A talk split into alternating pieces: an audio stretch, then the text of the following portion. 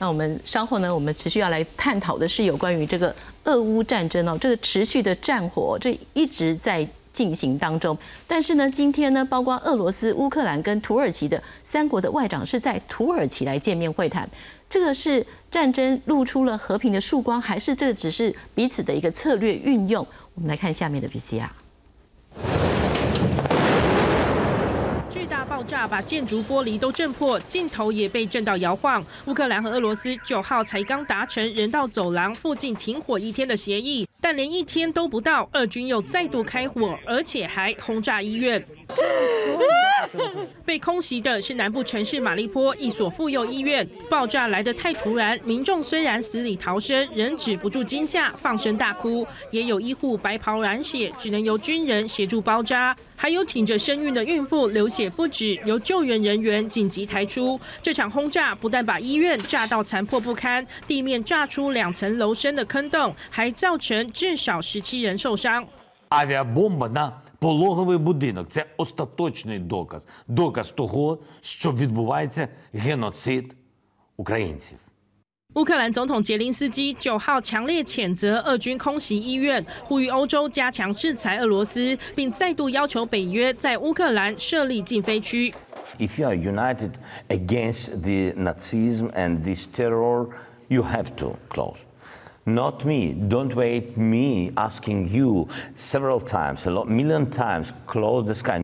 杰林斯基指出，北约再不动作，恐怕还会有更多人死于俄军空袭。同一天，世界卫生组织也指出，俄军入侵至今至少发生十八起攻击乌国医疗设施，导致数十死伤的事件。世卫担心，战争除了带来大量伤亡，在战区缺水断电的情况下，还会引发传染病等卫生危机。事实上，马利坡已出现太平间爆满，只能将尸体埋入万人坑的情况。而在首都基辅，乌克兰军队九号挡下俄军攻势，让部分平民持续撤离。根据杰林斯基的说法，九号一天，包括基辅、苏梅等冲突地区，已有三万五千人经由人道走廊离开。乌军十号会继续努力疏散马利波等地的民众。公视新闻，阮宁编译。继续为您介绍下半场的两位来宾，我们欢迎台湾智库咨询委员董立文。大家好。也要欢迎中央大学经济系教授邱俊荣。明兰好，大家好。所以，我们首先来看哦，就是呢，呃，我们看到了呢，已经露出是不是和谈已经露出了曙光哦？这个呢，英国国防部是说，哎，从北方开往基辅的俄军的车队。一周来几乎没有推进，所以俄军的战机呢，在乌克兰上空的活动也明显的减少了。另外呢，乌克兰总统杰林斯基已经说了，他已经不要求加入北约组织，他希望在乌东两个亲俄分离区的土地上的地位上来妥协。那俄罗斯外交部发言人是说，俄国部队并非致力要推翻乌克兰政府。然后呢，我们刚刚说到乌克兰、俄罗斯、土耳其三国的外长。今天举行首次的会谈，但是呢，对协议停火是没有共识的。而法国国际电台分析，外长谈判可能只是缓兵之计。虽然呢，他们看似各退一步，但是呢，各有盘算，所以局势还是非常的险峻。普廷呢，普普廷他速战速决的战略是失败的，战事拖延加上国际加压制裁，对俄国经济不利。杰林斯基呢不强求加入北约，一个是批评北约消极，另外一个是让俄国不再有入侵的借口。那么，俄乌停停火的第四轮谈判呢，预料是在外长会议后来登场。请教一下董老师哦，就是呃。目前关于这场战争哦，到底是很快就会有一个初步的停火，还是说会持续下去？大家还是有不同的判断，您怎么看呢？呃，恐怕呃，这个是无法判断的啊，因为根据昨天这个美国的情报总监跟美国的 CIA 的局长啊，他们昨天才在美国国会作证，他们认为普京呢，啊，把这个乌克兰战争视为是一场输不起的战争。即便普京开战以来，他所有的判断都错误，但是呢，因为他是独裁者，所以独裁者呢，他很难退让的。那加上俄国的军事传统，啊，就是说他宁愿打到底，死伤惨重在所不惜。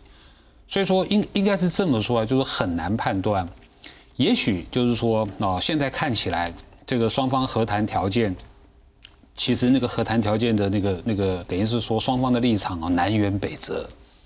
那好，呃呃，很可能就是说，呃，也许普京一念之间，哦，等于是说他突然觉得啊，他可以妥协啊，那个几率很低了啊，但是不能排除。不然的话哈，就是说，要么哈，就是一个月左右哈结束战争，这是一个可能性。但是还有另外一个可能性，会打到何年何月不知道。我举个例子，阿富汗战争打了九年，阿富汗战争，所以说这个很难判断。但是就现在的哈情况来看起来的话，就是说第三轮的谈判呢，其实看起来哈，我我觉得那个那个几率不高，都说第四轮谈判都在安排中了嘛。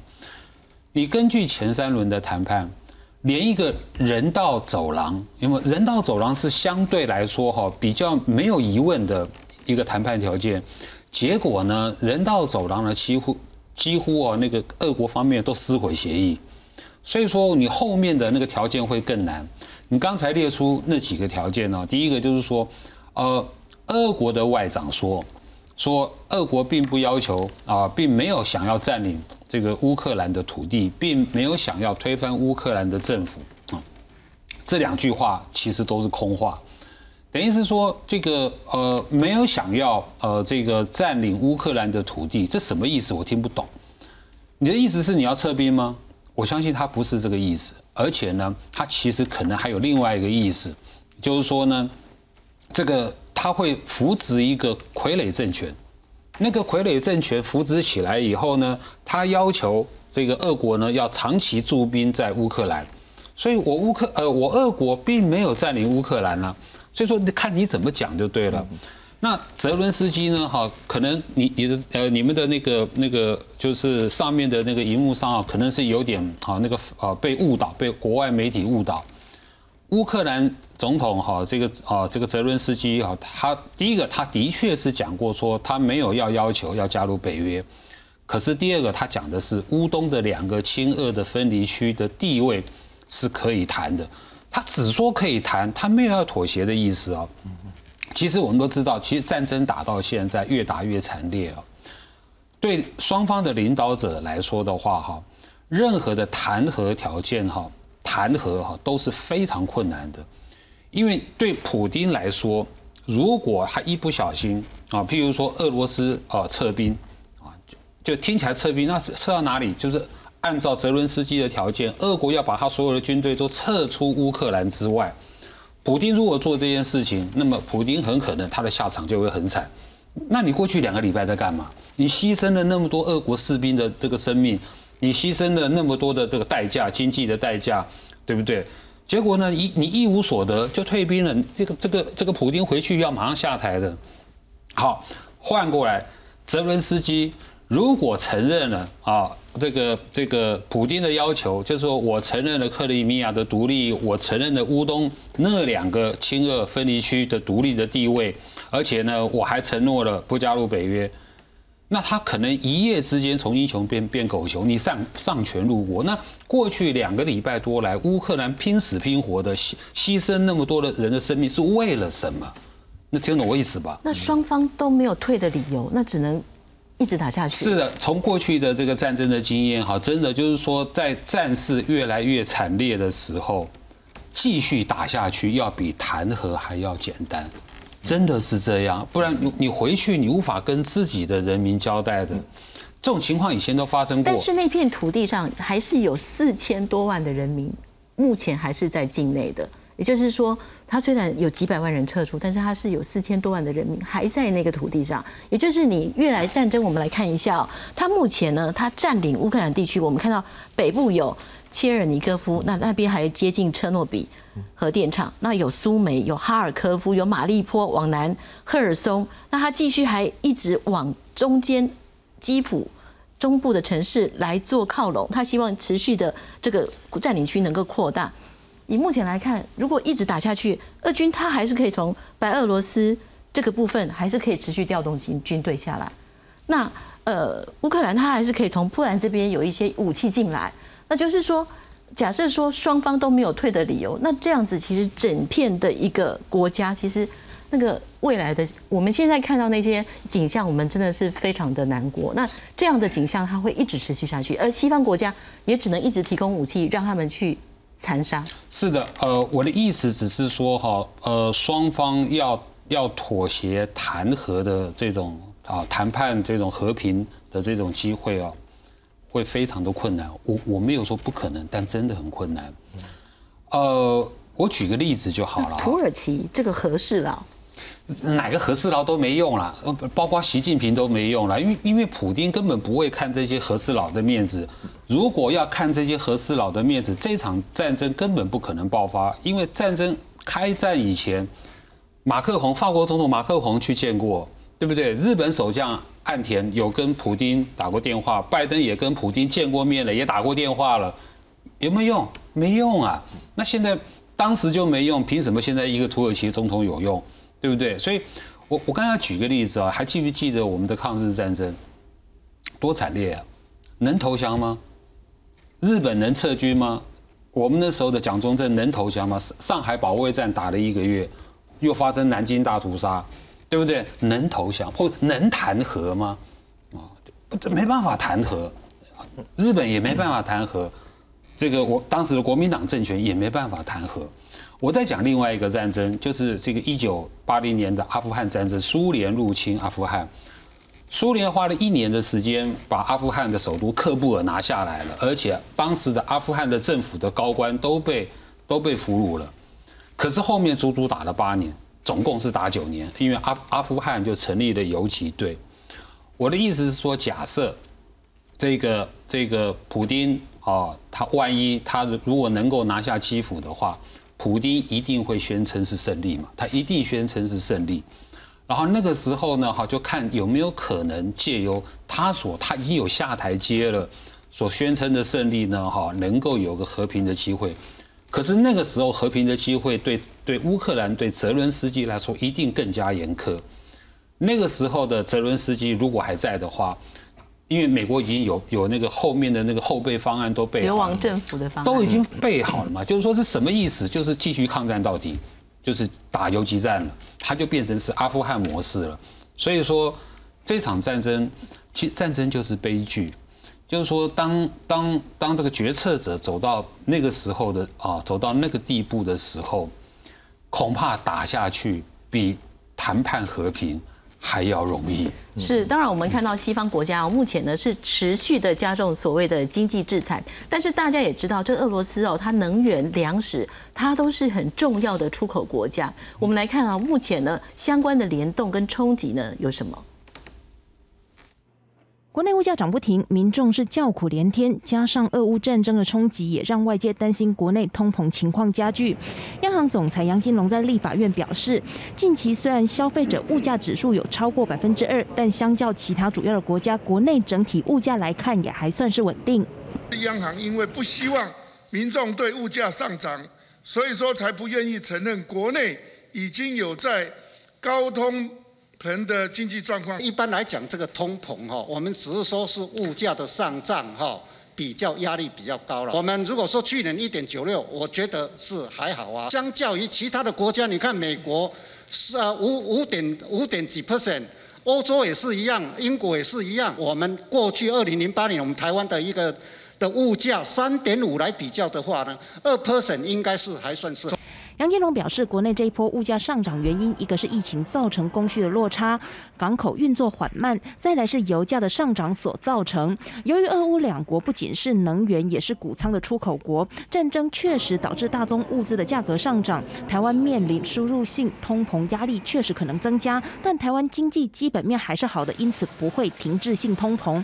而因应通膨，美国联准会最快将在这个月升息，台湾是否也会跟进，也引发各界的关注。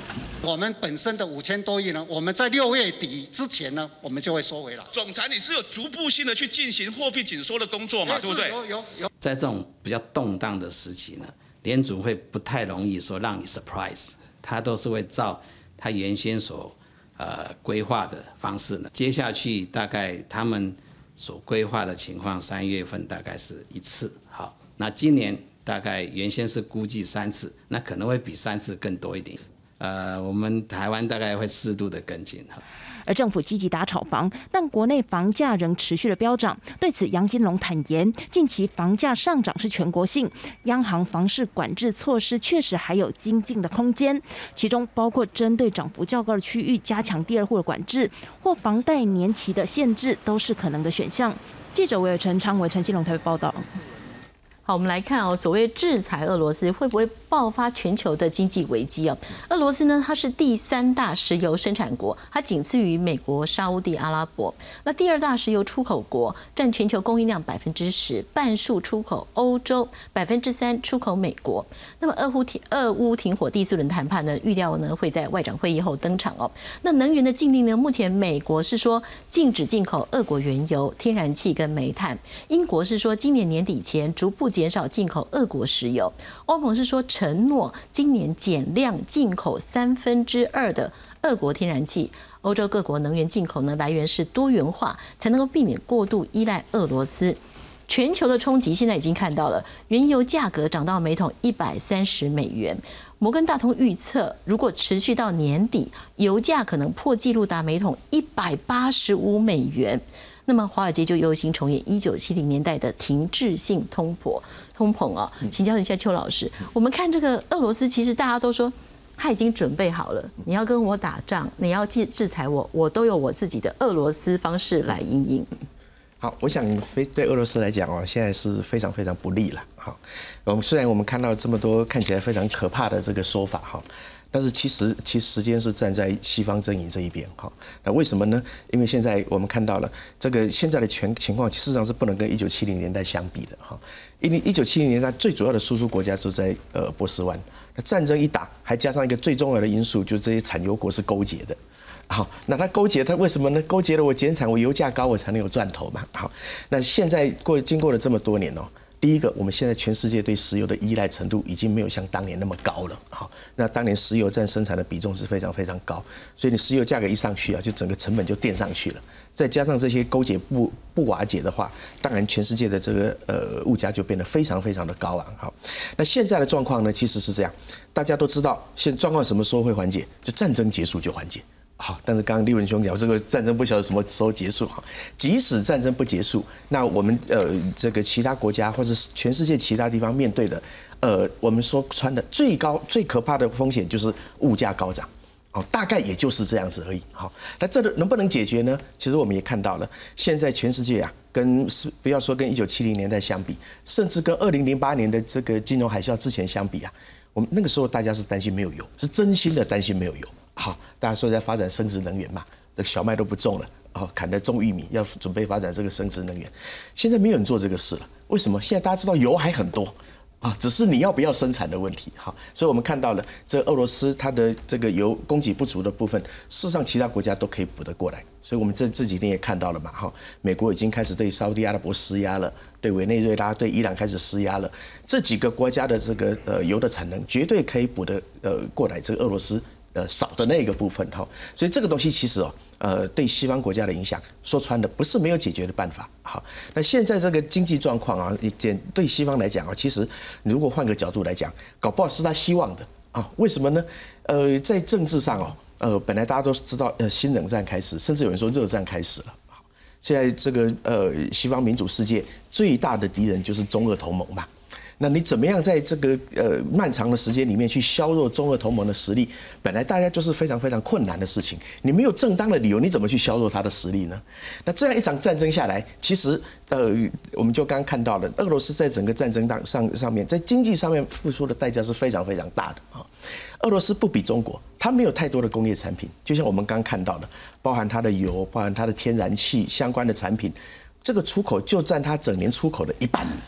好，那其他就是粮食啦、矿产这些东西，所以它不是一个很强的这个工业产品的生产国，所以一旦它被这个禁运之后啊，对它整个国家的这个收入影响就非常非常大。好，所以你可以想象啊，这个时间拖得越久，呃，我们讲的再更白话一点哈，其实西方国家即使啊，呃，我这样讲有点残忍，就是把乌克兰即使全部都送给俄罗斯，也不会怎么样。啊，我们说的最白的就是这样，它跟台湾不一样啊，也不会怎么样。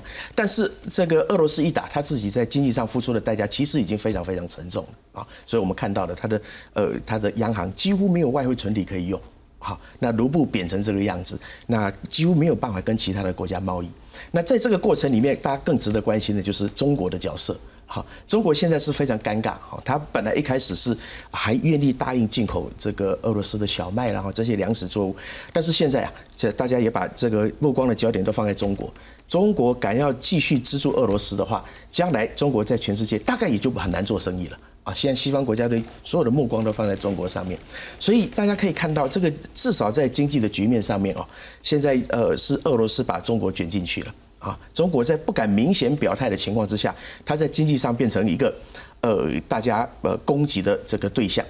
好，这个时间如果长此以往的话，当然受伤最严重的是俄罗斯，再接下来就是中国。所以我们可以这样讲哈，大家正找不到机会去削弱这两个国家的实力。那这样一场战争下来，那刚好呃透过各种的方式，让俄罗斯这个这个经济没办法承受，甚至就像刚刚立文兄讲的，普京的领导地位搞不好都不保。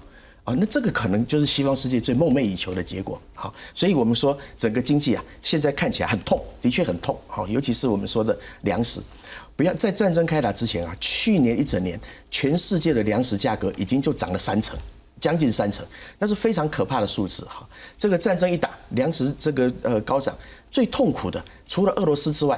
全世界的穷国也都非常，这现在都面对这个非常悲惨的命运哈，粮食价格高涨非常非常麻烦。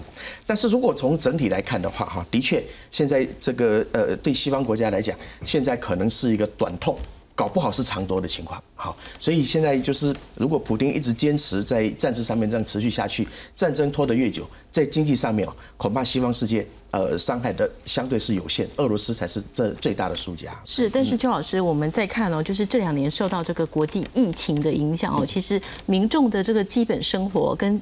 呃，国内的经济哦，其实受到影响是非常大的。好，那现在各国领导人如果他想要借这个机会，我们说是修理俄罗斯，让俄罗斯它的国际影响力变低，但是相对来讲，在国内他所面对的这个通膨压力、物价压力，其实那个是升高的。对，人民也许一时之间可以理解这个短期内的一个物价压力，可是当它一再升高的时候，其实是国内的情绪这个如何舒缓，其实各国恐怕也一定要面对。当然好，但是就像呃立文兄讲的，如果没有人可以呃有把握让这场战争结束，那唯一能做的事情就是等待。好，那现在的情况会比过去的任何经济危机来的呃比较没有那么严重的原因是，大家都很清楚，只要战争结束，所有现在发生的事情都是短期的影响。好，譬如说你说呃这个粮食的供应也好啦，油的供应也好啦，那呃只要战争结束以后。打这个全世界的生产秩序和贸易秩序，只要开始恢复了，现在的这个状况其实都是可以解决的哈。那另外一方面就是说，当然大家也不能说在这个短时间里面对所有的状况都坐视不管，所以这个也就是为什么这我们大概很早以前就判断了，呃，面对这么严重的通膨问题哈，从美国开始，他今年预计要展开的这个升息循环是绝对不会停止的。也许在速度和规模上面会有点影响，但是我们看到了美国联准会也非常明确的传递这个讯息，哈，就是对物价的问题，现在是大概是美国经济最严重的问题。那这件事情我们看到，美国带头以后，包含台湾在内，其实都可以开始呃，对这个控制物价开始有一个比较积极的做法。对于紧缩货币的供应有一个比较积极的做法，哈，所以就这件事情来讲，呃，现在各个国家大概能做的也就是这个样子，哈，那在那这个其实我们呃说实话，现在在经济层面哈，现在大家最怕的是金融方面的危机啊，只要金融方面的危机一出现，全世界那个我们如果大家回想一下零八年这个金融海啸的时候啊，你看那时候现在物资是非常充分的，但是是通缩。好，那个通缩造成的对经济的打击，后，可能比现在还要来得更严重。好，那现在是处于一个呃物资相对匮乏，生产受到影响，所以现在我们看到的是，它还没有在金融面产生呃非常大的冲击，也就是说，现在全世界的金融还在轨道上面，好，所以至少不会有金融方面的疑虑，这个是大家觉得目前还比较庆幸的。那现在我们看到影响的就是整呃非常明确，就是实体面的经济。好，那这实体面的经济，呃，总是有办法去修补它。譬如说，我们刚刚看到了油的问题，那你这个呃，沙特阿拉伯现在不接拜登拜登的电话，他不一天不理他，两天不理他，他不可能一个礼拜不理他的。好，那美国对沙特阿拉伯还是有非常大的影响力。好，那美国主导的这个全世界的联盟对委内瑞拉、对伊朗也是有影响力。好，所以只要这些这个实体面的问题可以解决，那我们某种程度来讲，战争不可能没有冲击。那这个冲击，我们只能某种程度说，它现在的这个冲击啊，我们现在看起来，第一个，呃，它相对来讲短期；第二个，它不是无可弥补。所以的大家只能在这个方面现在尽量的去做一些弥补的工作。那现在呃唯一能等的就是战争什么时候结束，才才能真正解决这个经济的问题了是东老师，就是战争到底什么时候结束，其实很难以预期。但是国呃各国的民众在看各国领导人怎么解决这个所谓乌克兰危机的状况，他各国民众也会有自己的判断，各国的呃在野势力也会有不同的质疑声浪。那如果说如邱老师所说的，其实各国或许想趁这这次机会削弱俄罗斯在全世界的经济实力、国防实力、任何实力，那么各国民众能够理解政府这样做吗？我觉得这个现在的情况看起来是倒过来了，是各国的民众在拉着政府做。因因为呃呃很奇特的，我们今天所碰到是一个这场战争呢，我认为是一个全新的一一种。战争就对了，我把它叫做透明战争。就是说，因为这个开战以前，因为乌克兰是民主国家嘛，世界各国主要的媒体的记者都在里面。然后乌克兰的人民他自己有手机，然后呢，他现在还维持着这个通讯啊的的这种这种，等于说还是可以通讯，手机还可以打，还可以传影片。他就是他就变成说，这一场战争呢，是以前我很少看到的，叫做透明战争。就说战争的每一个画面。每一个动作，每一个情报，你刚才还有还有一张图嘛？哈，俄国现在进攻到哪里了？啊，俄国占领区是哪里？哈，就就这张图啊，等于说是过去都没看过的。这场战争完全透明，由于完全透明，它完全暴露到全世界的这种每一个人的眼球前面，它就造成了全世界现在有一个好公民运动。这个公民运动啊，你可以从过去两个礼拜的哦。我可以这么讲哈，百工百业都已经加入了这个制裁的行列，反反抗俄国的行列，支持乌克兰的行列。你已经听过了，说各大企业的投入啊，乃至于什么娱乐界、体育界、全全世界的网红啊，还有什么厨师啊啊音乐家啊，乃至于你看全世界各个城市的著名的地标，包括我们的一零一啊。这个这个都有这个显示哈，这个支持乌克兰。呃，上个礼拜天吧，就是在台湾，哦，有北中南有三有三场游行。其实最让我惊讶的是这个云林的那场游行。云林那边其实那个那个游行我看起来是没有乌克兰人的，是我们台湾人民自动自发的。可是这种现象不是台湾独有，是全世界的现象。所以这种民意激愤、民意高昂。所以说呢，他反而会会回过头来，就说让让世界各国的政府，他不得不改变，马上改变他的态度。我们就看到第一个改改变的就是德国政府，德国政府之前是非常迟疑的。第二个最明显的改变是欧洲的匈牙利政府，欧洲的匈牙利政府呢，过去是亲俄的，他那个政府现在也是亲俄的，可是看到了这个这场战争，不得不在联合国的投票里面投赞成票，赞成制裁俄国。这场战争让瑞士这个一百多年来是永久中立国，他现在宣布不中立了，这个我过去都没看过的。所以说，我觉得这场战争呢，也许等战争过了以后，哈，我们有很多很多企